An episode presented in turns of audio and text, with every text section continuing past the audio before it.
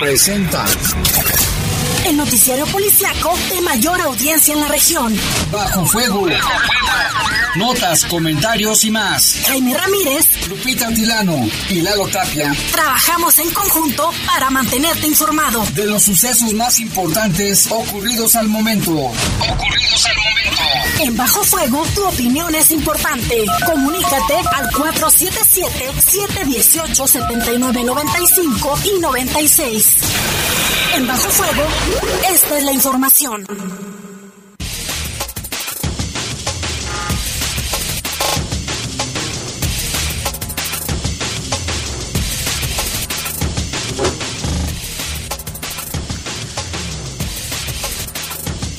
¿Qué tal? Buenas tardes, muy buenas tardes, ya son las 7 de la tarde de este 16 de mayo del año 2022, estamos en Bajo Fuego y les saludamos con mucho gusto en control de cabina de noticieros Jorge Rodríguez Amanero, control general de cabina ya está nuestro compañero Brian Martínez y en los micrófonos les saludamos también con mucho gusto Guadalupe Atilano, Jaime, muy buenas tardes. Gracias a todos por escucharnos. La temperatura en este momento es de 31 grados, la máxima para hoy fue de 31, la mínima de 14. Hay que hidratarnos bien porque la temperatura sigue incrementando. Sí, bastante calor y usar bloqueador si es posible, sombrero. Bloqueador solar. Manga larga si, si es que puede. Bloqueador solar, si no aceite de coco, no sé, algo que se pongan porque está muy fuerte la radiación solar. Este seguimos los, estos días, ¿no? No hay lluvia. Se esperan ya las próximas lluvias. De hecho, de acuerdo a, a los cuerpos de seguridad, ya a partir del 15, del 15 de mayo comienza de forma oficial la temporada de lluvias. No sabemos si, obviamente, en los próximos días lleguen o no, pero ya eh, se tiene el plan, el plan de contingencias preparado eh, para, para cualquier situación que pueda ocurrir. Por lo menos ya hay nubecillas. ¿Y cómo te fue de eclipse? A mí me encanta la luna, yo la verdad lo casi casi desapercibido porque obviamente en las noticias te das cuenta y demás, salí a ver y me encantó, pero eh, vi lo que más me gustó fue todas las fotografías que circularon a través de las redes sociales de este fenómeno. Sí, llama la atención, no te hace pensar en la magnificencia del espacio, de, la, de lo que es la naturaleza. Lo pequeños que somos. No somos nada, no somos nada. Y bueno, vámonos con una base de la información. Mire, lamentablemente asesinaron a una mujer, presuntamente por robarle su camioneta en la colonia Obregón. Y balean a un hombre que presuntamente fue a cobrar una renta ahí en Manzanares. Fíjate, fue a cobrar la renta y le respondieron con balazos y piden ayuda para localizar a Luis Fernando Rodríguez Navarro, hijo del presidente del Patronato de Bomberos de León Sabino Rodríguez, desaparecido desde el pasado 13 de mayo. Ojalá que si usted lo ve por ahí, te vamos a pasar la información y también cheque nuestras redes sociales. Si lo ven, repórtenlo de inmediato porque su familia está muy preocupada. ¿eh? Y en información del país reportan la desaparición de una familia que iba a Estados Unidos, ahí rumbo eh, más o menos por la carretera eh, que conduce a Miguel Alemán.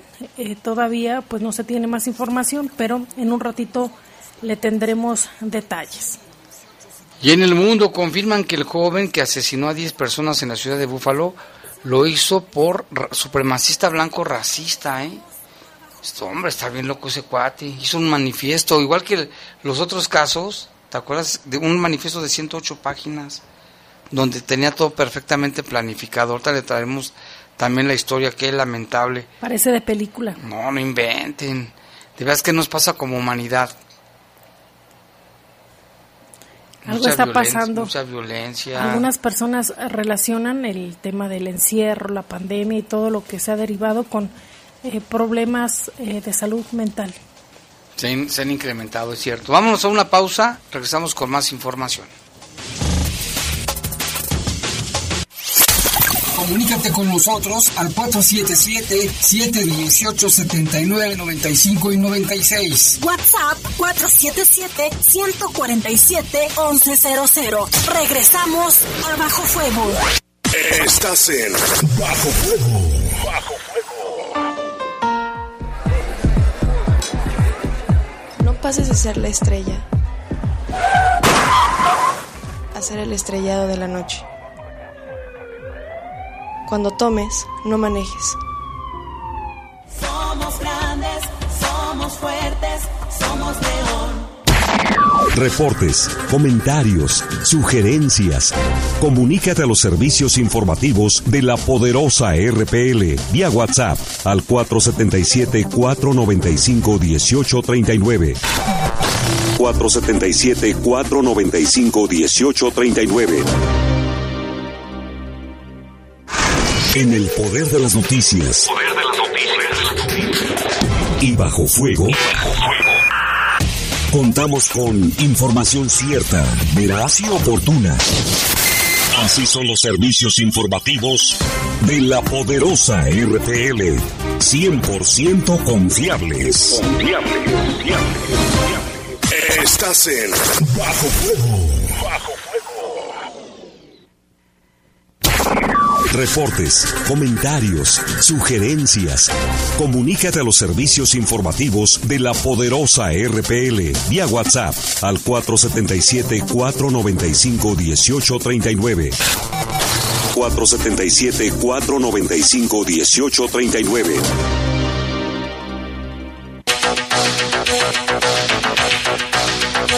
Ya son las siete con seis de la tarde, vámonos con información del país. El grupo especializado de búsqueda inmediata reportó la desaparición de una familia compuesta por dos mujeres y un menor de edad en la carretera Cerralbo Miguel Alemán. Esto el pasado 11 de mayo. Los integrantes identificados como Lidia Ireidi Becerra Ramírez de 43 años, José Luis Lozano Becerra de 15 y Kiner, ¿qué nombre le pusieron? Kineret Treidi Becerra Ramírez de 26 Viajaban en dos camionetas distintas, los primeros dos en una Honda Element 2007 color café y la última en una Honda Element 2003 de color gris. Los involucrados partieron de su casa ubicada en la colonia Rincón, Guadalupe, en ese municipio de Tamaulipas e iban rumbo a la frontera de Estados Unidos como parte de un viaje de trabajo ya que desempeñan, se desempeñan como comerciantes. Algunos informes señalan que un familiar, una de las mujeres, hizo un recorrido de búsqueda luego de que perdió comunicación con ellos, sin embargo, no lograron ubicarlos ni en la carretera Miguel Alemán en McAllen. En el reporte de búsqueda se refleja el número telefónico 812-020-4411, el cual está abierto para recibir información propia del paradero de esta familia y de toda aquella persona que se encuentre desaparecida a lo largo de la entidad de Tamaulipas. Últimamente también las desapariciones en Nuevo León han tomado una relevancia superlativa ya que en cada día se reportan personas extraviadas, siendo muchas de ellas mujeres menores de edad. Los casos más sonados ya los conoce usted, María Fernanda Contreras, Devani Escobar y Yolanda Martínez, tres jóvenes que fueron encontradas sin vida luego de permanecer varios días en condiciones de desaparecidas. Qué situación tan grave también. ¿eh? Y en Veracruz, un sujeto de nombre Marlon Botas, quien ha sido señalado y es buscado por feminicidio de una joven de nombre Montserrat, reapareció en un video para decir que la muerte de la joven fue accidente. Además, pidió la liberación de sus papás, quienes permanecen en prisión preventiva mientras que llega su juicio por feminicidio. A través de un video que hizo llegar a una televisora, el presunto feminicida deslinda a sus padres del delito y pide apoyo a las autoridades. Escuchemos lo que dice. Hola, mi nombre es Marlon Botos Fuentes. Soy requerido en la Fiscalía del Estado de Veracruz por el delito de feminicidio, señalado de perpetrarlo en contra de Montserrat Pendime Roldán. Cabe destacar que lo que la Fiscalía del Estado señala como un feminicidio fue un lamentable accidente y no es nada cercano a lo que se dice en redes o en el expediente. Que soy yo el que debe rendir cuentas ante la, la autoridad que me solicita. La libertad de mis padres permitirá llevar un juicio justo en el cual se podrá explicar qué fue lo que pasó en realidad. Qué historia, ¿no? Es que también él supuestamente asesinó a esta joven, sus padres le ayudaron a escapar y este y por eso pues ahora los papás están detenidos por cómplices. Y el incendio de una fábrica de elaboración de productos químicos en Cuautitlán Izcalli, Estado de México, dejó seis personas lesionadas, quienes fueron trasladados al hospital de Lomas Verdes del IMSS. El incendio fue sofocado con la intervención de 120 elementos de los servicios de emergencias en el inmueble ubicado en la calle Michel, esquina con André, de la colonia industrial. Por esos hechos no se reportan muertos, solo daños materiales al inmueble y a vehículos que estaban a- ahí aledaños a la zona que resultaron con algunos daños. La mañana de este lunes, elementos de protección civil y bomberos continúan con los trabajos de remoción y, enfriamiento de, los escombros. Y que, por cierto, hablando de accidentes, Lupita, fíjate que en, Coahuila se, derrumbaron tres silos de, de maíz con varias toneladas de grano y dos personas están lesionadas, ya, ya las llevaron a un hospital, pero otra más está desaparecida. No se sabe por qué se derrumbaron los hilos, esas cosas como de cemento, donde guardan el maíz y pues siguen buscando a uno de ellos, ¿eh? Y en Pachuca un automovilista se encontró, se encontró atrapado en el motor de su automóvil en un tlacuache que quedó enredado dentro del cofre de la unidad. Esto informaron fuentes policiales de Pachuca, quienes de manera conjunta con autoridades ambientales acudieron al rescate y aseguramiento de la especie. Los hechos ocurrieron en la colonia Maestranza, de la capital del estado donde un conductor notó que su unidad no arrancaba, pues obviamente le dio curiosidad, optó por abrir el cofre de la unidad en busca de detectar alguna falla mecánica, sin embargo se llevó gran sorpresa porque se encontró con el animal que estaba ahí atrapado. Ante esto solicitó el apoyo al número de emergencias 911, quienes inicialmente canalizaron a personal de policía. Al arribo de los policías detectaron el animal que se encontraba enredado, eh, pidieron apoyo al personal de medio ambiente quienes acudieron de inmediato. Con diversas maniobras el tlacuache pudo ser liberado y asegurado para su posterior traslado a las instalaciones de la unidad de rescate, rehabilitación y reubicación de fauna silvestre endémica y exótica de Pachuca, donde se encuentra sano y salvo se informó que el animal permanecerá bajo observación y resguardo. Por el tlacuache, si viste la foto, pobrecito, si es común, ¿eh? Estaba asustado. También fíjate, ¿sabes a quién les gusta meterse a los carros? A los gatos. Y también un amigo, Rogelio de Pascual, en paz descanse, hace un tiempo allí en Prevención Social, ¿sabes qué se le metió a su, a su Volkswagen, a su bocho? Una Una, serpiente. una víbora de cascabel. Qué miedo. Ahí estaba en el motor, ¿tú crees? Sí, hay que tener cuidado con eso. Lo bueno que en el motor y no en el asiento. Sí, imagínate. no, ahí estaba la pobre víbora. Y también en información del mundo, el presunto responsable del multihomicidio en un supermercado de la ciudad de Búfalo, en Estados Unidos, se describió como un fascista y un super, supremacista blanco en un documento de 180 páginas aparentemente escrito por él. Las autoridades de la ciudad de Búfalo aseguran que Peyton Gendron, de 18 años, buscó deliberadamente una localidad con alta población negra para cometer el crimen que dejó además a tres, personas heridas. De las 13 personas baleadas, 11 eran negras. De acuerdo con la policía, este joven habría manejado más de 320 kilómetros para llegar a, a- esta ciudad ubicada en el norte de Nueva York, Búfalo. Por su parte, el alcalde de la ciudad, Byron Brown, afirmó que el sospechoso llegó con la intención de tomar la mayor cantidad posible de vidas de personas de color. El ataque está siendo investigado como un crimen de odio racial. Se cree que este joven publicó en líneas un manifiesto de 180 páginas en las que llamó a los blancos a despertarse y matar afroamericanos y judíos, según un alto funcionario federal de Estados Unidos. En la página 165, bajo el título Matar a los enemigos de alto perfil, nombró al alcalde de Londres, Inglaterra, Sarkis Khan, hijo de inmigrantes pakistaníes, como uno de los tres hombres que quería matar. Dice este invasor musulmán pakistaní, ahora se sienta como representante de la gente de Londres, el corazón mismo de las Islas Británicas. La noche del sábado, las autoridades locales estudiaron detenidamente el documento que describe cada paso de un plan para matar a la mayor cantidad posible de personas negras. Habla del rifle de asalto semiautomático que utilizaría y da detalles del área de estacionamiento al que conduci- conduciría y de la red por la que transmitiría en, vivo el acto de violencia. Transmitió la- el ataque, Lupita, se ve cómo mata a la gente. En el documento de 180 páginas abundan los comentarios racistas y antiinmigrantes que argumentan que los estadounidenses blancos corrían el riesgo de ser reemplazados por personas negras, una ideología común en la extrema derecha conocida como la teoría del gran reemplazo. pues ya va a estar en juicio, no la tiene nada fácil, lo están cuidando también de que no se vaya a suicidar, no creo que se suicide, ¿eh? la verdad, pero bueno, más vale. La guerrilla colombiana del ELN anunció este lunes un alto al fuego de 10 días para dar tranquilidad durante la primera vuelta de las elecciones presidenciales que se celebran en aquel país el 29 de mayo. Decretamos un cese al fuego unilateral a partir de las 00 horas del 25 de mayo hasta las 24 horas del 3 de junio para que quienes deseen votar lo hagan en tranquilidad, señaló la última guerrilla reconocida del país en un comunicado. El Ejército de Liberación Nacional aseguró que, que la decisión responde a su interés por generar un mejor ambiente político antes de conocer quién pueda ser el candidato ganador de una campaña liderada en las encuestas por el exguerrillero Gustavo Petro. Esta tregua cubre a las fuerzas militares y de la policía gobierno, del gobierno.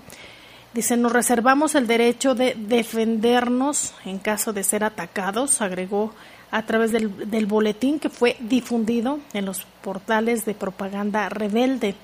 El presidente de Colombia, Iván Duque, quien concluirá en agosto su mandato de cuatro años, rompió en 2019 con los diálogos de paz que sostenía con el ELN tras un ataque con explosivos en una escuela militar de Bogotá. Pues que bueno, una tregua por lo menos. 15 días. Son las 7 con 16 minutos, regresamos en un momento.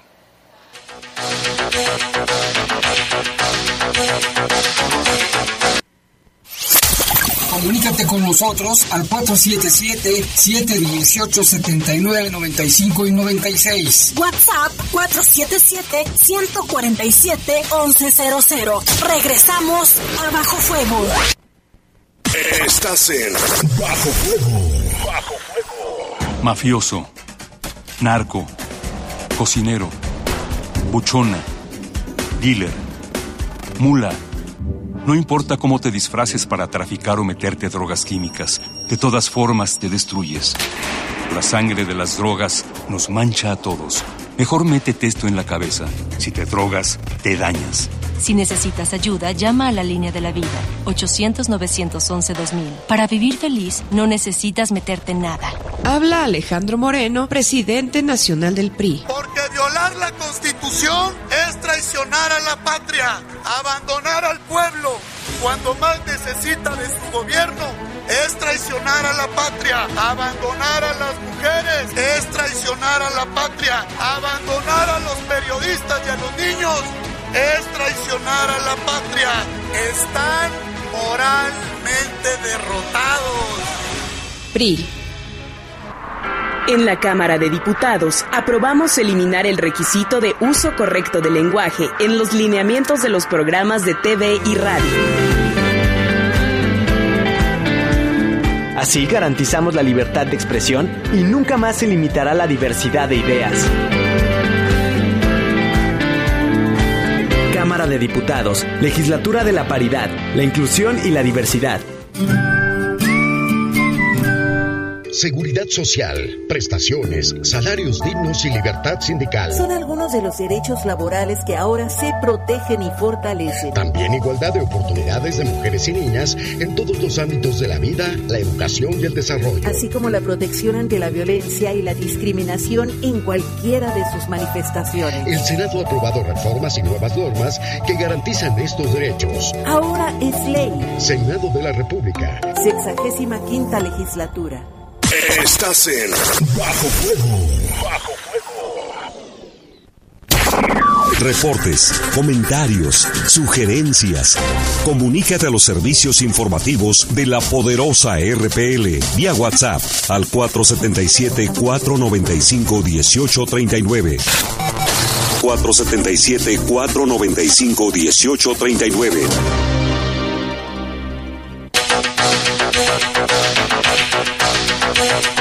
Bueno, son las 7 con 19 minutos y tenemos aquí en el estudio, le damos la bienvenida a Alfredo Martínez que viene de tu prepa en un examen. ¿Cómo estás, Freddy? Traes buenas noticias. A ver, platícanos. Jaime, claro que sí. Muchas gracias por la invitación. Y buena tarde a todos los radioescuchas. El día de hoy traemos excelentes noticias, ya que por parte de Secretaría de Educación Pública y Gobierno Federal se ha puesto en marcha este programa en el cual la gente mayor de 16 años que por alguna u otra razón no pudieron concluir con su preparatoria, esta es la manera más fácil, rápida, económica, pero sobre todo oficial de poder obtener ese papel tan importante que todos necesitamos ya en estos días. Y hay buenas noticias porque hay descuentos, Freddy. Exactamente, para todas las personas que nos estén escuchando en estos momentos, tienen los próximos 20 minutos para mandar un, mensaje de WhatsApp al número 477-715-1555. Se los vuelvo a repetir, 477-715-1555, la palabra prepa, con esto van a poder asegurar un lugar dentro del programa en el cual, ¿qué es lo que cubre? Su guía que ya viene completamente contestada junto con estrategias y técnicas para acreditar el examen. La prepa únicamente la van a realizar con un solo examen de cinco materias básicas, opción múltiple, no van a clases, no van a cursos, ya que se van a preparar desde la comodidad de su casa. Y es una buena oportunidad, ¿no? Para que después ya obtengan rápidamente el certificado tan necesario para muchas cosas. Así es, es la manera más fácil, rápida y como te decía, oficial y económica. Les recuerdo, la guía ya viene completamente contestada. Cualquier persona mayor de 16 años sin límite de edad puede obtener el certificado de preparatoria. Está ahorita la promoción del 50% de descuento a todas las personas que manden el mensaje prepa al número 477-715-1555. Repito el número 477-715-1555, en el cual con este certificado lo pueden utilizar tanto ámbito laboral, académico en universidades dentro y fuera del país. Alfredo, y si alguien ahorita que nos está escuchando manda el mensaje para cuándo eh, se abre el periodo de exámenes. Mira, realmente se necesitan únicamente entre uno y dos meses de preparación para que se encuentren más seguros al presentar el examen. Lo importante aquí es que tenemos fechas muy seguidas y ya ellos también lo pueden elegir de acuerdo a cómo se sientan más seguros. Lo importante realmente es asegurar el lugar dentro del programa, porque pues si no se encuentran dentro no van a poder escoger la fecha que quieran realizar el examen. Así que deja de pensarlo, deja de darle vueltas, no te quedes ya sin la oportunidad de poder concluir por fin con tu preparatoria. Esta es la manera más fácil y rápida de realizarlo. Te repito el número 477-715-1555. 477-715-1555.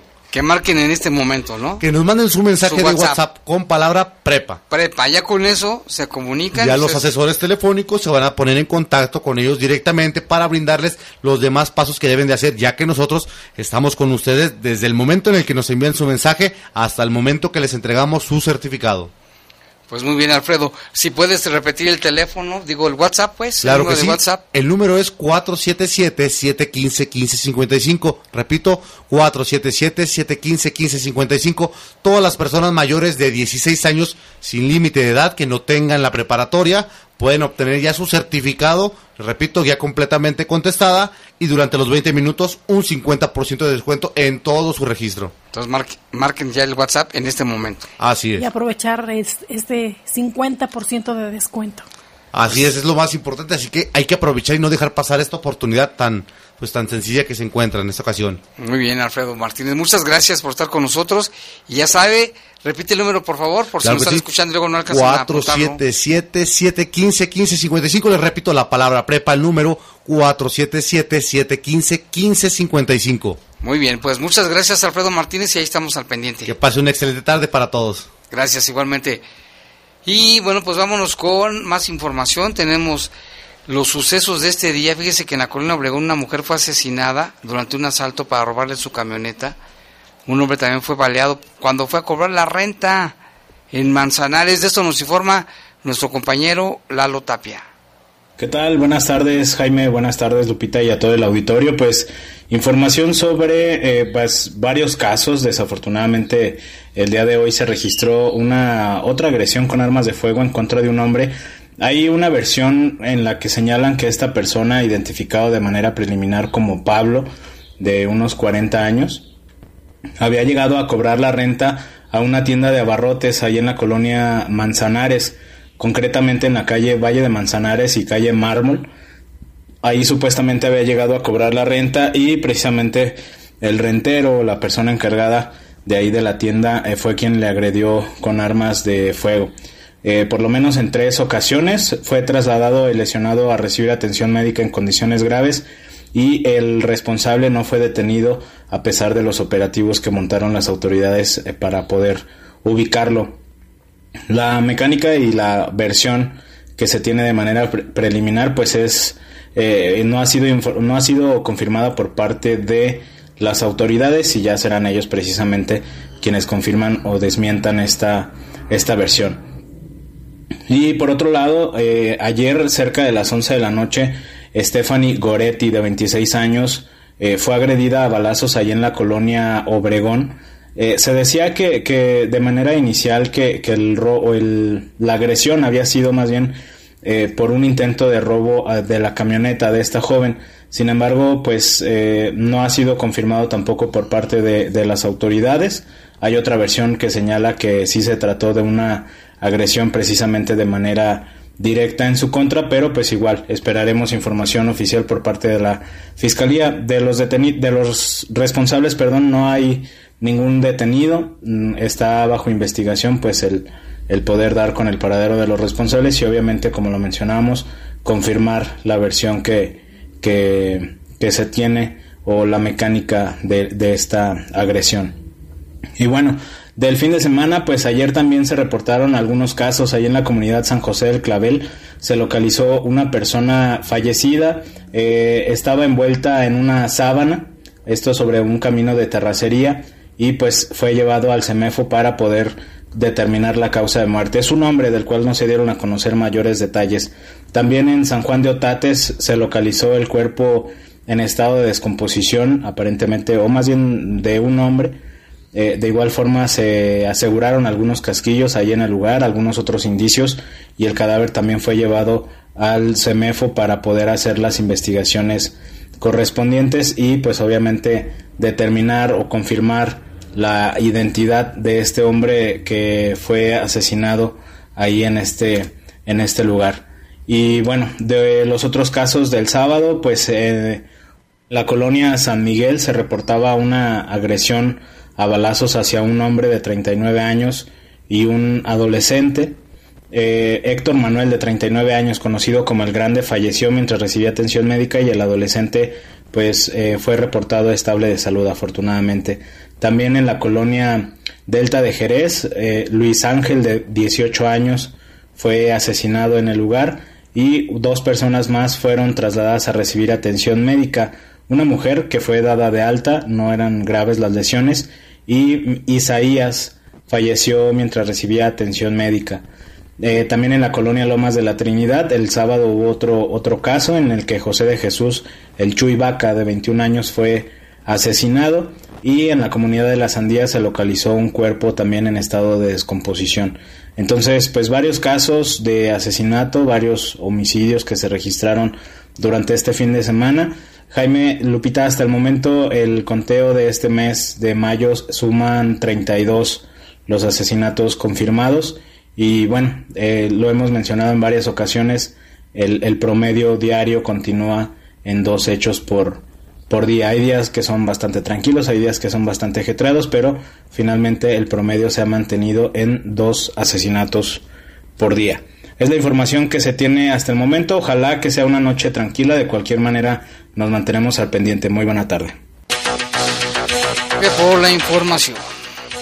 Ya le comentábamos al inicio de este espacio informativo, si usted sabe dónde está o, conoce algún dato que le pueda apoyar a las autoridades sobre el paradero de Luis Fernando Rodríguez Navarro, eh, tiene 34 años, mide 1,85 de estatura, pesa 88 kilos, es de ojos color café, el mismo, eh, tiene pues poco cabello, eh, tiene barba y la nariz amplia. Si usted tiene datos puede marcar al 477 581 5847 477 581 5847. Sí, pues está perdido desde el día 13. Ojalá que si alguien lo ha visto, repórtelo al 911 por favor, o también al teléfono 477 581 5847. También a través de nuestra de nuestras redes sociales ahí puede ver eh, la fotografía que circula eh, sobre sobre Luis Fernando Rodríguez Navarro para que bien pueda proporcionar algún, alguna otra información. Y precisamente, fíjate, Lupita, que el municipio está colaborando con la Fiscalía del Estado precisamente para dar con el paradero de Luis Fernando Rodríguez, el que acabamos de mencionar, que es hijo del presidente del Patronato de Bomberos de León Sabino Rodríguez. Nuestro compañero Jorge Camarillo tiene el reporte. La presidenta municipal Alejandra Gutiérrez Campos informó que el caso de la desaparición de Luis Fernando Rodríguez Navarro, hijo del presidente del Patronato de Bomberos de León, Sabino Rodríguez Rendón, ya está en manos de la Fiscalía, con la colaboración del ayuntamiento. Se está coadyuvando, de hecho de manera personal he tenido con, así que en, en comunicación con el padre, pero esta es una investigación que le toca a la Fiscalía, pero estamos coadyuvando con la información que se tenga en la mano. ¿No tienen al, al, respecto algún dato que puedan adelantar todavía? No podemos dar ninguna información hasta en tanto se, se esclarezca. Me da mucha pena, pero ya saben que esto no se puede comentar. Sí, gracias. Cabe mencionar que la desaparición de Luis Fernando, de 34 años de edad, fue reportada desde el pasado viernes 13, según una publicación en el perfil de Facebook de su papá Sabino Rodríguez. El último contacto que se tuvo con él fue cuando salió de su trabajo a la una de la tarde. Luis Fernando conduce un auto marca Fiat color naranja con placas GLK 300C. Informó para el Poder de las Noticias Jorge Camarillo.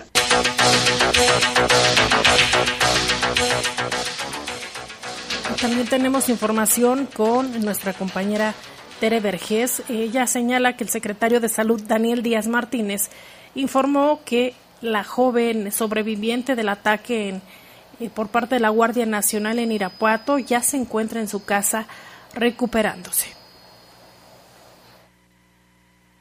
Todo el trabajo lo realizó el IMSS, nuestro más sincero reconocimiento y felicitación porque oportunamente la atendieron, pero el gobernador nos pidió que estuviésemos muy pendientes. Entonces tuvimos una muy buena comunicación con el delegado y con el director del hospital del IMSS de Irapuato, donde fue intervenida la primera vez, donde fue recibida y bueno, la lesión sí fue muy grave. Afortunadamente ella está viva, pudo conservar el brazo, se lo salvaron en el Instituto Mexicano del Seguro Social. Parece tener secuelas, ¿no? Porque pasa muy cerca eh, del plexo braquial, donde van no solo los nervios, sino las arterias y las venas que le dan circulación y movilidad y sensibilidad al brazo. Entonces todavía no sabemos exactamente qué secuelas va a ser. Una vez que se opera la primera vez y se estabiliza, nos pide el delegado el apoyo para trasladarla en una ambulancia del SUE, Sistema Estatal de Urgencias, hacia, hacia la clínica T1. Hubo trabajo en equipo, colaboración, participación, siempre buscando la, la mejor para, para, ella. Es una situación que lamentamos mucho. El trabajo principal lo hizo el IMSS, pero sí hubo una coordinación muy importante y hasta la fecha seguimos en comunicación tanto con el IMSS como con la universidad, dado que ya fue dada de alta y el tratamiento que necesite posteriormente, la rehabilitación, la terapia y las consultas de seguimiento o cirugías que pudieran necesitar, eh, vamos a seguir tratando de trabajar en equipo como lo hemos hecho hasta ahora. Pues ahí está lo que dice el secretario de Salud, Daniel Díaz Martínez, en torno a este caso. Por otra parte, en el municipio de Pénjamo, un hombre de 36 años murió antes de llegar al hospital a consecuencia de los disparos de arma de fuego que dos sujetos le realizaron el pasado 14 de diciembre del 2021 en la colonia La Loma. Investigadores de la Fiscalía General del Estado obtuvieron datos sobre este caso. Señalan que pues estuvieron atendiendo el reporte y demás y ahora eh, se pudo vincular a proceso penal por su probable intervención en el delito de homicidio calificado con agravantes de premeditación y ventaja. En audiencia inicial, un juez de control determinó vincular a proceso penal a José Enrique, a quien apodan el Pizzas, el Pizzas, e Ignacio Giovanni, quien, quienes se acercaron al domicilio del fallecido cuando éste realizaba tareas de pintura en el inmueble junto con otros dos masculinos. Y desde una motocicleta en circulación le realizaron al menos 10 disparos con su arma de fuego, es un arma corta, de los cuales tres proyectiles se arrojaron a su cavidad torácica y abdominal, eh, resultando lesionado eh, gravemente. La pareja de asesinos o presuntos asesinos dio aproximadamente tres vueltas por el frente del domicilio ubicado en la calle Las Rosas de la colonia La Loma, en donde Ubaldo, de 36 años, se encontraba con dos ayudantes pintando el exterior de una casa y a la tercera se frenaron y gritaron Baldo y la persona que viajaba en la parte trasera de la motocicleta sacó un arma de fuego corta cromada y comenzó a disparar en contra de los ofendidos. Los agraviados corrieron al interior para resguardarse y fue cuando ya no escucharon ruido, salieron y se encontraron a Ubaldo lesionado de inmediato, lo subieron a una camioneta y lo trasladaron al hospital en donde más tarde les informaron pues que ya no contaba con signos vitales. Al tener conocimiento de los hechos por medio del trabajo social de, del Hospital General de Pénjamo, la Agencia de Investigación Criminal desplegó personal para atender el ingreso de un hombre de 36 años, quien falleció al recibir las primeras atenciones. El ahora occiso presentaba lesiones en el abdomen producidas por proyectil de arma de fuego. En el lugar de los hechos, personal pericial de la Fiscalía obtuvo casquillos percutidos de arma corta y daños en una fachada, en la fachada de una vivienda y en ventanas. Al interior, sobre la entrada del patio principal, localizaron manchas de, líquido rojo, un rastro eh, de huellas de calzado, entre otros indicios. La detención y aseguramiento de, de este hombre y su cómplice de nombre Ignacio Giovanni pudo ser posible por una serie específica de eventos en los que los agentes de investigación de la Unidad de Investigación de Homicidios cumplimentaron un procedimiento legal en procesos eh, para poder detener a, a, estos sujetos. Al comparecer en la audiencia inicial, que fue por videoconferencia, José Enrique e Ignacio Giovanni fueron imputados por la Fiscalía y la autoridad judicial determinó conceder una investigación formalizada tras dejar vinculado proceso penal a ambos por el delito de homicidio calificado con agravante de premeditación y, y ventaja. Por lo anterior, estas, estas personas quedarán en la cárcel por todo lo que dure el proceso hasta la espera de la audiencia de juicio oral en donde podrían ser sentenciados a muchos años de prisión. Imagínate nada más que caso. Y en otra información, el representante de la Alianza de Taxistas del Estado de Guanajuato, José Luis Guerrero, se reunió con el director del transporte del Estado, Ismael García, y con el subsecretario de Gobierno, José Luis Manríquez, y precisamente sobre esto habla José Luis Guerrero. Este, deseo manifestar en relación a la reunión de hoy con el subsecretario de Gobierno, con el licenciado José Luis Manrique y con el director de transporte del Estado, el ingeniero Ismael, este, hubo avances muy significativos, muy importantes para el gremio del transporte. Obviamente analizamos que lo más importante es que en el reglamento de la nueva ley vengan este, condiciones para que se pueda garantizar el servicio y se pueda prestar un servicio de calidad y calidez. Esto en el servicio eh, particular privado. Obviamente el taxi verde tendrá otras condiciones donde podrá prestar el servicio en todos los ámbitos, es decir, desde plataforma, eh, por servicio de WhatsApp, por servicio telefónico y por sitio y por ruleteo.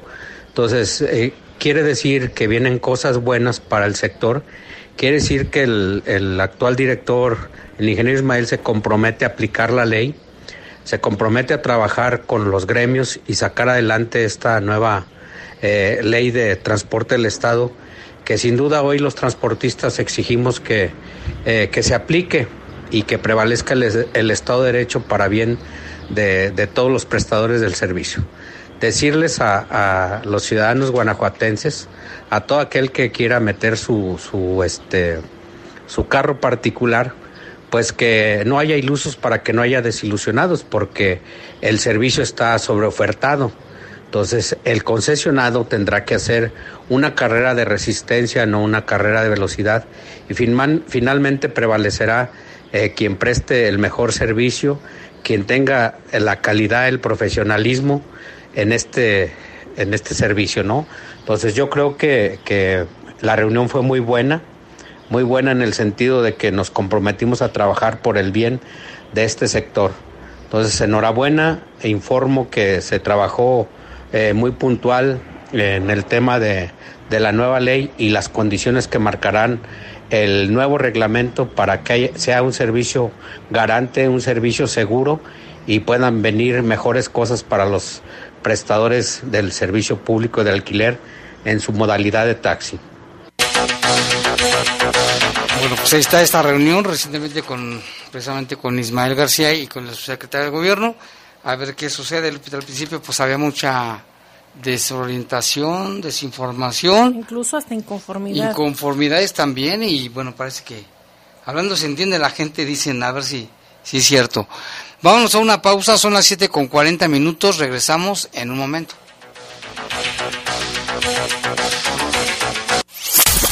Comunícate con nosotros al 477-718-7995 y 96. WhatsApp 477-147-1100. Regresamos a Bajo Fuego.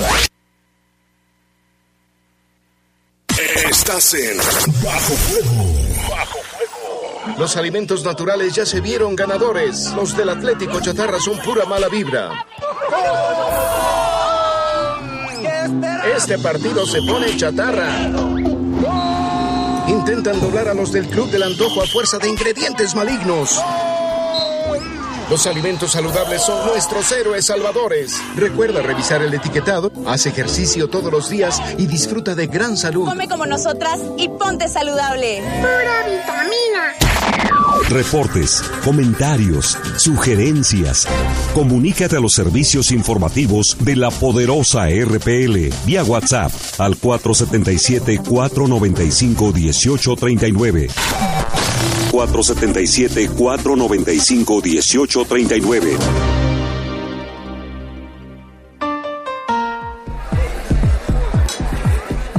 No pases a ser la estrella hacer el estrellado de la noche. Cuando tomes, no manejes. Somos grandes, somos fuertes, somos león. En el poder de las noticias. Poder de las noticias. Y bajo fuego. Contamos con información cierta, veraz y oportuna. Así son los servicios informativos de la poderosa RTL. 100% confiables. Confiables, confiables, Estás en Bajo Fuego. Bajo Reportes, comentarios, sugerencias. Comunícate a los servicios informativos de la poderosa RPL vía WhatsApp al 477-495-1839. 477-495-1839.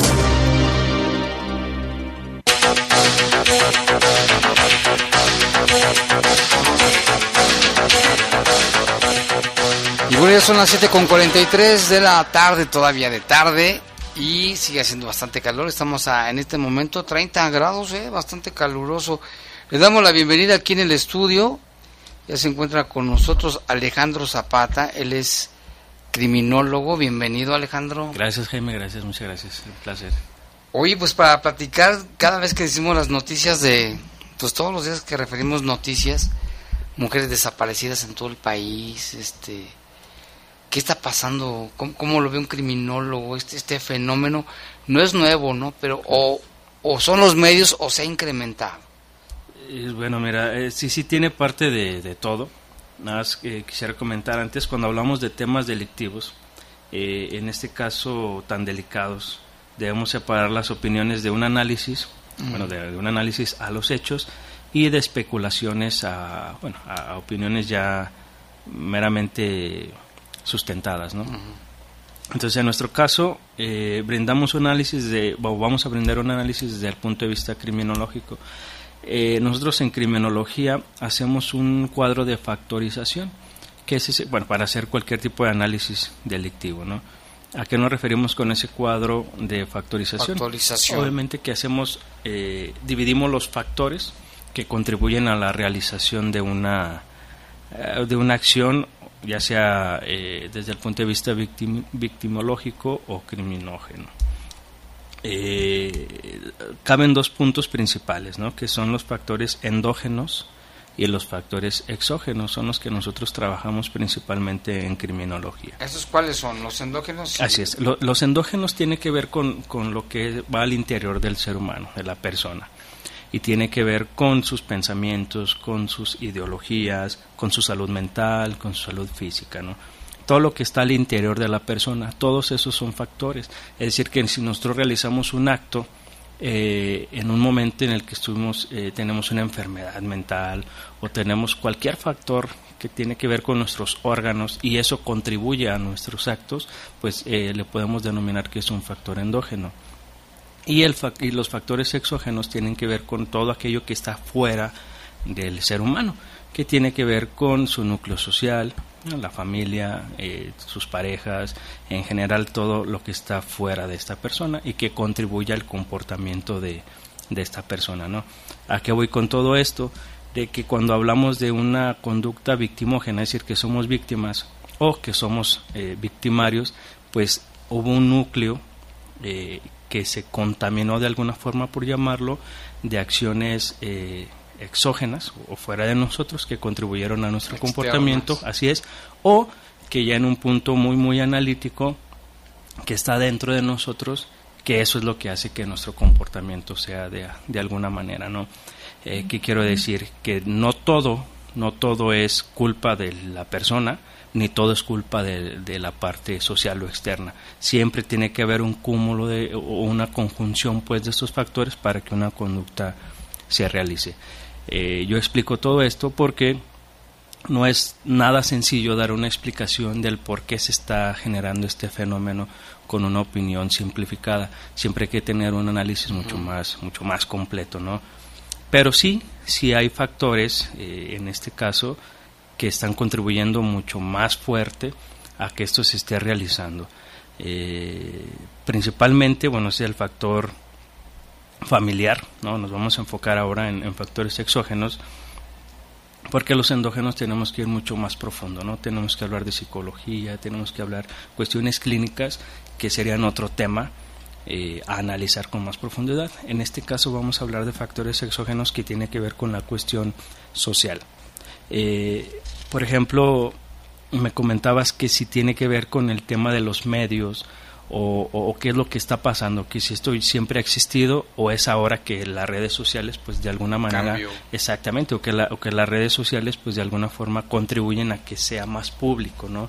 Y que cualquier conocimiento pues por llamarlo de alguna forma se haga ah, se haga moda o se haga tendencia o se haga en estos casos algo eh, pues de, dominio público o viral como le llaman pues actualmente eh, ¿qué contribuye? bueno pues eh, como le, he estado comentando la cuestión familiar tiene es, es, como uno de los factores eh, predominantes en todo esto eh, la cuestión social también tiene que ver, por ejemplo, con, la música. Vamos a ir paso a paso, pero quiero dar una explicación un poquito más, más rápida, ¿no? Por el tiempo que tenemos. Así es, exactamente. Eh, ya si la gente, bueno, pues eh, quisiera que habláramos de, temas un poquito más concretos, pues ya los, los mencionamos. Pero eh, voy a poner un ejemplo muy rápido. Dentro de, de, mi, de mi trabajo, que es esa parte criminológica, dando clases y, y demás, eh, también tengo una faceta eh, que, es muy importante para mí, eh, que tiene que ver con el tema, la cuestión artística, ¿no? la música, la pintura, el arte. Y en una de estas oportunidades que tuve de ir a un, a un, a un, este, un evento social, yo les ponía la parte musical, ¿no? Para, para que hubiera un, un ambiente bueno. Ahí. Y en algún momento me pidieron que pusiéramos música para los niños, ¿no? Porque era un ámbito familiar. Entonces, pues ahí me tienes, ¿no? Este, buscando a, este cepillín y, porque era, porque era para, para niños de, de, 6 a 9 años, ¿no? Entonces, pues yo ya tenía el repertorio, ¿no? Para la música. Entonces ya eh, llamo a los niños para que vengan y le digo, ¿qué canción quieres cantar, no? Era para de, expresión musical. Entonces el niño me pedía, me dicen casi todos los niños, eh, Santa Fe o no sé cómo se llama, este, Santa, Fe Clan. y yo, ay, híjole, no, pues no tengo esas, ¿no?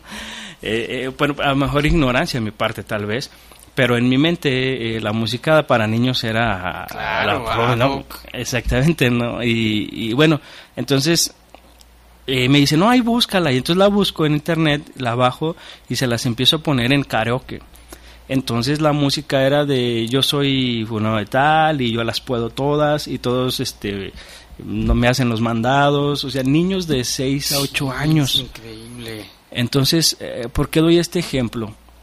La parte social y sobre todo la música en estos casos, digo, está- está- eh, son temas muy extensos, pero quiero explicar lo que estoy, de lo, de lo que me estoy refiriendo.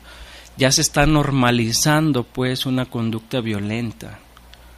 El respeto hacia el prójimo también ya está demasiado eh, desgastado. pues. Desgastado. Ya está desgastado. Ya, eh, lo- por ejemplo, eh, estos niños ya traen como normalizado de que ellos las pueden todas y nadie les puede decir nada porque si les dicen van a actuar con violencia y eso está bien.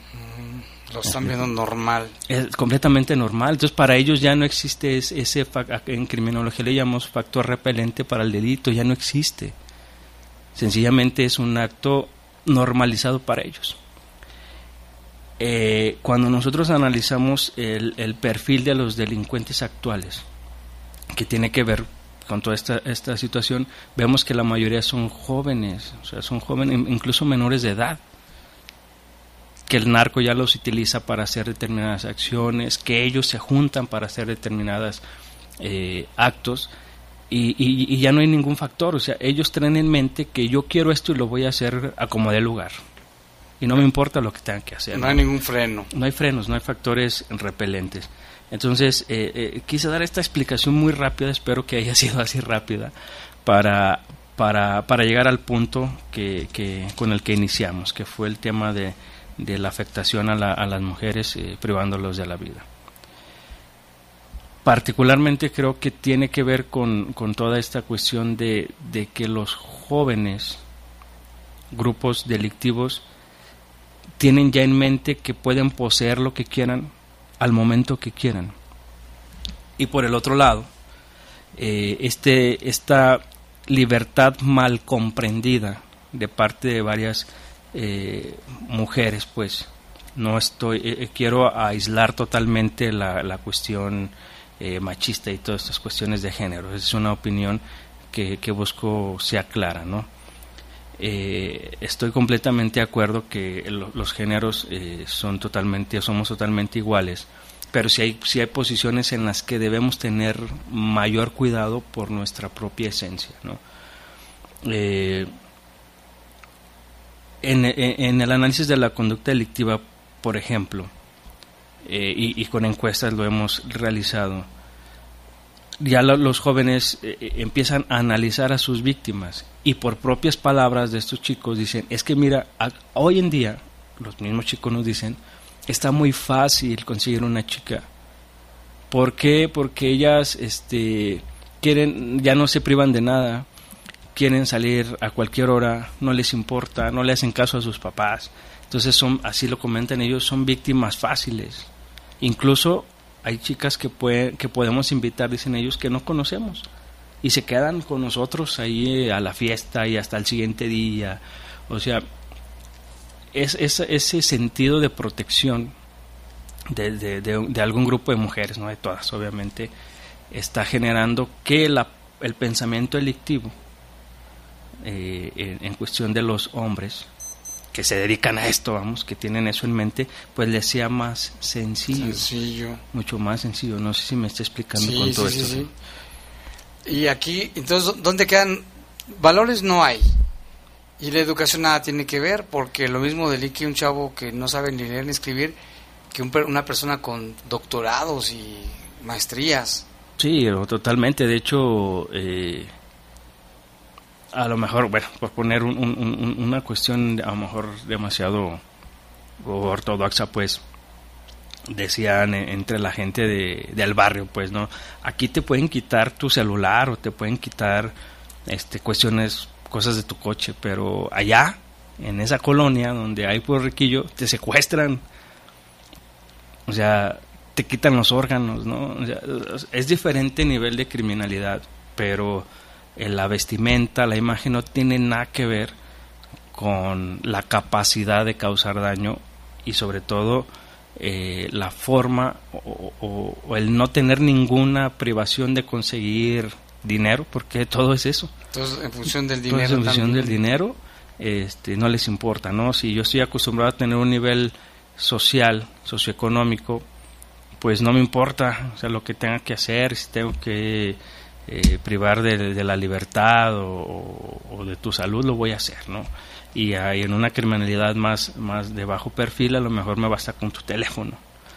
Pero bueno, por ahí y no piensan en, que si los agarran nos van a meter a la cárcel. Fíjate que ese es un tema muy muy importante y que, que inconscientemente llegamos.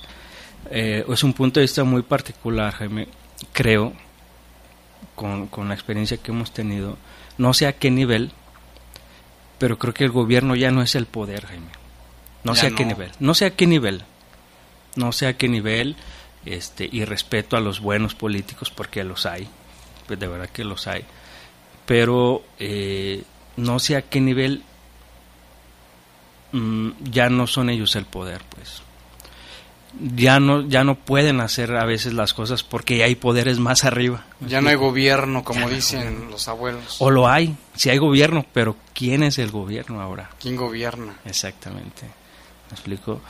Entonces, eh, en temas, por ejemplo, con, con, el de esta chica Devani, por, por ir entrando un poquito al tema. En el tema. Así es. Eh, si te robas, por ejemplo, es muy simple una comparación. Si alguien se roba un, un, autoestéreo o, o, comete algún delito, no, no tardan a veces un día en detenerlo. No, horas. O sea, tardan horas y la gente inmediatamente lo atrapan. Y en delitos como este de, gran impacto, ¿cómo es posible que con todo el, con todo el arsenal de, de, de seguridad que tienen no han podido resolver. Eh, Tecnología. o sea, no, no eh, eh, es, es totalmente irrisorio. Pero cuando te das cuenta o cuando analizas que hay gente poderosa económicamente, entonces todo se vuelve turbio, ¿no? Entonces todo es complejo. ¿Qué interpretación le, le, doy personalmente? El caso de Bani. El caso de Bani. Que hay algo más que no permite aclarar las cosas o que lo o que tienden a hacerlo más hermético. Creo que le están dando tiempo al tiempo para que salgan librados gente que puede, ¿no? Esa es una opinión totalmente este, superficial, pero, pero tiene un sentido con lo que estamos hablando. Pero es que como se dieron las cosas y el, cómo enredaron todo, se ha enredado y está... ¿Qué pasó con la empresa de transportes? Las, las este, cómo rodeó el, restaurante, cómo apareció en la cisterna, cómo hay una segunda resultado de la necropsia diferente a la oficial. Mira, eh, eh, Entonces hay, algo muy poderoso de arriba. Eh, me atrevo a decirme, a decir, perdón, que, que, lo hay, insisto, no sé a qué nivel, pero es una opinión particular y analítica, pues, bajo un concepto profesional, pues, porque es lo que estamos haciendo. Es irrisorio que el papá o los familiares les estén diciendo dónde busquen, pues. No es posible, De verdad, mira, es tan irrisorio que me, que me, acaba, de, que me acaba de salir del alma la, la risa. es que, o sea, tú los ves en las calles, en las carreteras, ¿no? A, las autoridades y, y, tratan de ser imponentes, ¿no? Con sus armas y, y ellos se sienten bélicos y, y, tratan de imponer, pero cuando tienen, cuando tienen que hacer su trabajo causan risa, pues. Sí, no, pues dices, no, es mm. increíble, ¿no? No, no, no, el señor les tiene que decir, búsquenle aquí. Ah, ok, señor, está muy bien, por ahí le buscamos. Ahí va mi autopsia. Exactamente. Este, y es que es increíble que hayan cateado el lugar y no la hayan encontrado antes, la sembraron. Mira, eh, si, si, si, si podemos ser un, un, no en este momento, pero en algún momento podemos ser un un, este, un experimento social y si, y si hacemos una, una llamada extorsiva, pues nos van a agarrar. Fácil. Nos, inmediatamente nos interceptan, salimos de aquí y nos interceptan porque ellos saben todo. No, pues está bien complejo, esto nos llevaría horas, este Alejandro Zapata, criminólogo, por el tema, pero Este, luego platicamos más porque da para mucho, ¿no? Sí, claro. pues, porque, claro, claro. porque estamos así en esta situación que da miedo salir a las calles, ¿no? Dice, las autoridades de verdad no pueden. Creo que no. No, se podrían llevar No, pues, creo que no, no pueden. eh, y les da pena decir que no pueden. Y en lugar de eso, pues se justifican, creo, creo yo. Es una opinión muy particular que eh, la sociedad debe tomar en cuenta que no que, ahora la contraparte es que no, no no toda la chamba es de ellos no también nosotros debemos cuidarnos ¿no? y hacer nuestro papel por eso te digo es un tema más complejo que necesitaríamos más tiempo para analizarlo más detenidamente eh, y poder brindar unas unas explicaciones mucho más más acertadas no más analíticas ¿Y, ¿Y qué nos queda como ciudadanos? Pues hacer lo que nos corresponde. De- de- debemos saber que seguridad pública no significa policía. ¿eh? No, es un, No, no, no, no. son muchas cosas. Sí, son, es- es una seguridad en el público. Y ahí nosotros tenemos un papel muy importante, hacer lo que nos corresponde, cuidarnos. O sea, no, no podemos nosotros decir, es que me voy a, me voy a subir en un vehículo totalmente eh, alcoholizado y que el tránsito me cuide, ¿no? No. Ellos deben de estar al pendiente, pues claro que no. Es- tú, tú tienes que hacer tu trabajo, saber qué zonas puedes eh, visitar, qué zonas no, en qué horarios, con quién, acompañado, dónde informarte, hacer un núcleo social. O sea, tenemos que hacer mucho trabajo nosotros y, y, ya, eh, y apoyar cuando las autoridades estén haciendo su trabajo. ¿no?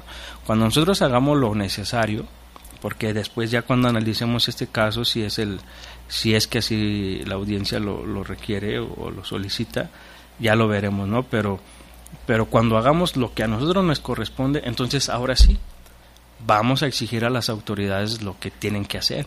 Pero si nosotros no hacemos lo que nos, Lo que nos corresponde, entonces ya nada más estamos exigiendo, exigiendo, exigiendo, cuando no hacemos lo- ni siquiera lo que a nosotros nos Lo toca. ¿no? mínimo, ¿no? Así es. Híjole, el tema da para mucho. Ya te entrevistaremos después a Alejandro Zapata, criminólogo. Por, gracias por estar con nosotros y estamos al pendiente. Jaime, es un placer. con Tus redes sociales, Sí, mira, así me pueden encontrar como Alejandro Zapata en Facebook. Y eh, esto, bueno, eh, vamos a pasar un WhatsApp que, que normalmente por ahí también lo, lo trabajamos. Y tenemos un canal en YouTube que se llama Crímenes Reales, que precisamente analizamos este tipo de casos con, con situaciones más específicas y desde este punto de vista. En WhatsApp, si me permites, es Claro. 477-674-2192. Y bueno, podemos apoyar con cualquier investigación, análisis ahí a tu audiencia. muy bien, pues muchas gracias. Gracias por estar aquí y darnos este panorama que nos hacía falta. Gracias. Un placer, Jaime, gracias. Y llegamos al final de este espacio informativo. Le agradecemos que nos haya acompañado, pero le invitamos a que siga aquí porque sigue el poder del fútbol. Los servicios informativos de la poderosa RPL presentaron El noticiario policiaco de mayor audiencia en la región. Bajo Fuego. Gracias por tu atención.